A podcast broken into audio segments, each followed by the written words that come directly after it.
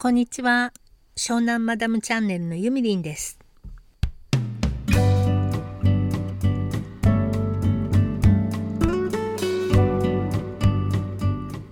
今日は先日もお話しいたしましたジュエリーデザイナーのイケメンのお友達についてお話ししたいと思います。彼のことはチムちゃんと呼んでいるのですがチムちゃんと出会ったのは人狼ゲームの会でした。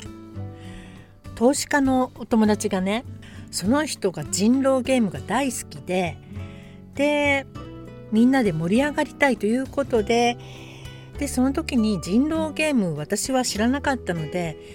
じゃああの説明するから一度みんなで遊びましょうということでその時にちむちゃんも呼ばれてやってまいりました。とにかく本当にイケメンくんなのでねちょっと近寄りがたい感じもありまして最初はずっとお話ししてなかったんですけどもジュエリーデザイナーだと聞いていたのでどんなジュエリーを作られるんですかってお話を振ったところそこからものすごい勢いでわーって喋り出して「あれ俺喋りすぎてるよね」って言いながらもずっとねいかに自分があのどのようにジュエリーの世界へ入っていったかというその情熱をどんどんどんどん語り出したんですね。でそこからこの人結構かっこつけくんじゃないんだなっていうことが分かってだんだん仲良くなっていったんですけど、まあ、たまたまその時私はリフォームしたいジュエリーがいくつかあってずっと探してたんです本当にジュエリーをリフォームしてくれる業者さん誰かいないかなって探してたんですね。それはあのこの前のえーと、ダイニングテーブルをおけいさんにお願いした時みたいにやっぱり知らない人にお願いするっていうのがなかなかねできなくって何かのきっかけで知ってる人にリフォームしてもらえたらなってずっとずっともう10年ぐらい本当に思ってたところにちむちゃんが出てきて。でお話ししていると美意識なんかもちょっと近いところがあったのであこの人なら大丈夫かもと思ってお願いしました。そしたらねまあちょっと私の予想を上回るほどの素晴らしい出来のピアスができましてでもういつもそのピアスつけてたんですねプラチナベースのダイヤモンドのこうちょっと散りばめられているだけどそんなにあのゴテゴテっとした派手派手なものではなくとても品よくフェミニンにシックにね収まってるものなんですけどそれをつけてるとですねやはり同性の友達というのはみんな目ざといですからちょっと私が気の利いたピアスなんてつけているんでそれどこで買ったのっていう話に必ずなるんです。でこれこれこうでジュエリーデザイナーのお友達に作ってもらったんだよって話すと「え私もリフォームしてもらいたいんだけど」っていう人が続出しましてでそのたんびにちむちゃんに私のお友達をどんどんどんどん紹介していったんですね。でそこからあれこれ商売になるんじゃんってちょっと思ったわけです。だって紹介してみんなそれ作ってあのハッピーになるんだからでちむちゃんもそれが仕事になるのでこれいいねってちむちゃんに相談したんですよ。そしたらあのじゃあこれ一緒に組んで仕事にしようっていうことになりましてでそこからビジネスパートナーみたいな感じで私がお客さんを見つけてきてちむちゃんがジュエリーを制作するみたいな感じでお仕事が始まりました。で一緒に御徒町に宝石を見に行ったりいろいろしてる間にちむちゃんの身の上話を聞くことになります私は。でちむちゃんっていうのはお父様は起業されて成功されてる経営者さんらしいんですね。でちむちゃんは長男なのでもちろんあの期待がものすごくかかってるわけですよ。でお母様も教育ママでなんとですね月曜から日曜まで学校から帰ってくるともう毎日塾と習い事が毎日毎日休みなく続いてそれもあのちむちゃんがやりたいって言ったわけではなくね。でそれでまあヘトヘトに疲れちゃそりゃそうですよね。毎日ですよ。月曜から日曜まで、まあ、サッカーとかプールとかバイオリンも習ってたって言ってたかな。とにかく毎日。そのお稽古ごとの合間に塾が入るわけね。でちむちゃんは4年生小学4年ぐらいの時にこの生活はどうやったらやめられるんだろうと思い悩み包丁を手にね親を殺すしかないって思ったらしいの。で台所から包丁を出してきてずっとたたずんでたらしいでこれで殺したら僕楽になれるんだろうかってずっと毎日毎日考えてたって言ってました。でまあ結局はね小学生だしそんな大人を包丁で刺して殺すなんてなかなかできることじゃないじゃないですか。でまあしょうがなく多分そのまんま中学生になったんですよね。受験をして。でちむちゃんは中学に入りだんだん今度思春期になってくるじゃないですかでも親と一切口を聞かなかったって言ってました何年も何年も。で高校に上がった頃には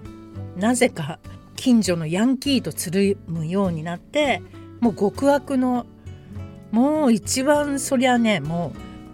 う口に出すこともできないぐらい極悪なことをしてたって言ってましたね。で親にはもちろん口聞かないしもうお母さんのこと蹴っ飛ばしたりしてなって言ってたからお母さんつらかったろうなって思いますけどで話しかけてきても「俺に話しかけんじゃねえよ」とか言って何年も何年も話さなかったって言ってました。でだけどそのちむちゃんの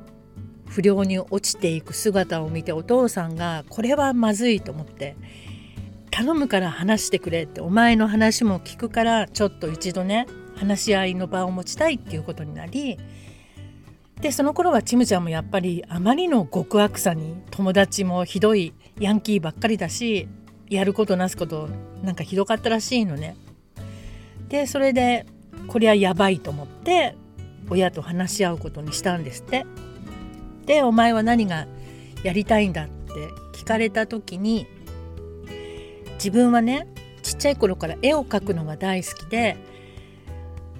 でしかも宝石とかが好きだったらしいのね。なぜか時計とか宝石。でその新聞広告の時計とか宝石の広告をいつも切り取ってはあのスクラップみたいに貼ったり絵を描いたりしてたことがあるらしいの。その時が一番幸せだったんですって。で俺は絵を描きたいっていうことになり美大に行くことに急にそこからヤンキーから美大ですよ。でそこでなんだっけ一番すごいの東京芸大かを受験することになって絵の塾にも入りそしたらやっぱりもともと才能があるのでものすごい上達が早かったらしいのねその塾でもね振動がやってきたっていうんですごい噂になったらしいの。だけどその芸大の何かって言ってたかなその自分の志望した学科はどうしても受からないんですって。で三浪したって言ってたかな三浪しても受からなくってなんでだ俺俺はこんなに書けるのになんでなんだろうって思ってた時にその時付き合ってた彼女が宝石が好きならジュエリーの学校とか行ってみたらって言ったらしいの。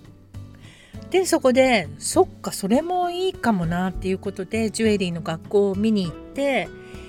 でなんかその自分のデッサンとかもね先生に見せたらもうそこで一発で合格みたいな感じでジュエリー学校に入ったんですって。でそしたらもう水を得た魚のごとくジュエリーに没頭して学校一の首席ですよね多分。でそのまんまねあのもしよければそのジュエリーの専門学校の先生もやってもらえないかって言われたらしいのね。でその時はまだ若かったので OK って感じで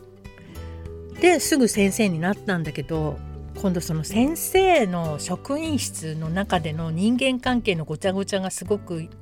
嫌でなんかどうでもいいことでごちゃごちゃしてたんですって男の先生も女の先生も。で俺はこんなのはたまんねえっていう感じででそこで今度は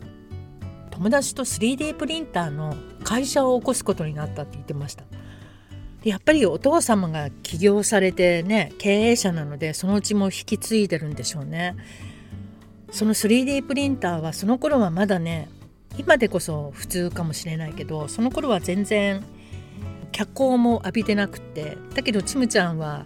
先見の目があるからこれは絶対来るぞって思ったらしくってそしたらまんまとそれが当たりなんかものすごい 大きくなっちゃったんですって会社が。だけどなんか日々その 3D プリンターを組み立てで発送したりとかセミナーを開いたりとかで毎日がその作業で終わってくんですって。で俺は 3D プリンターを組み立てて発送するのが仕事のつもりじゃなかったのにと思ったんだけどまあ儲かるのでねものすごいもうすごい儲かってたみたい。億の単位で仕事をしてたって言ってたので。でだけどその時のビジネスパートナーの人がなんかね怒りん坊で嫌だったまたそこで人間関係が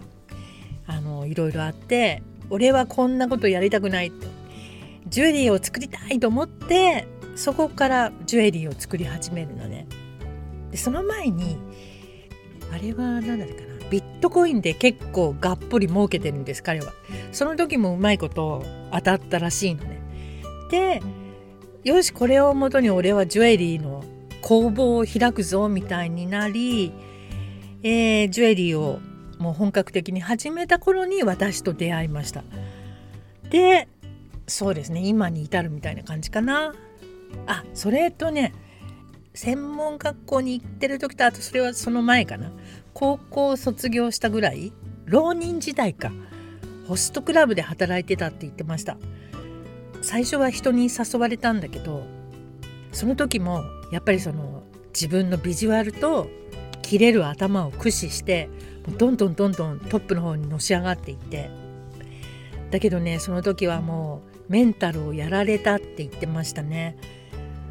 お金でね男の人を買うみたいなところじゃない？ホストクラブってそういう女の人ってもう容赦がないらしいの。ちょっと話しててつまらなかったりすると「あんた面白くないから向こう行って」とか平気で言うらしい。あとこのブサイクが私の横にいるんじゃないわよとかねもうそれはすごいいろいろ言われたって言ってましたあんなに綺麗なチムちゃんが。まあそんな感じでねとにかくいろんな経験をしてる人なんです。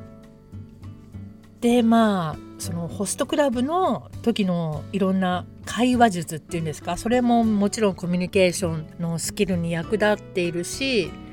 3D プリンターの時の会社の、まあ、ビジネススキルですよね。それも身についてるし私に会った時はねもう全て揃ったチムちゃんっていう感じで。まあ最近はちょっとコロナになっちゃってるので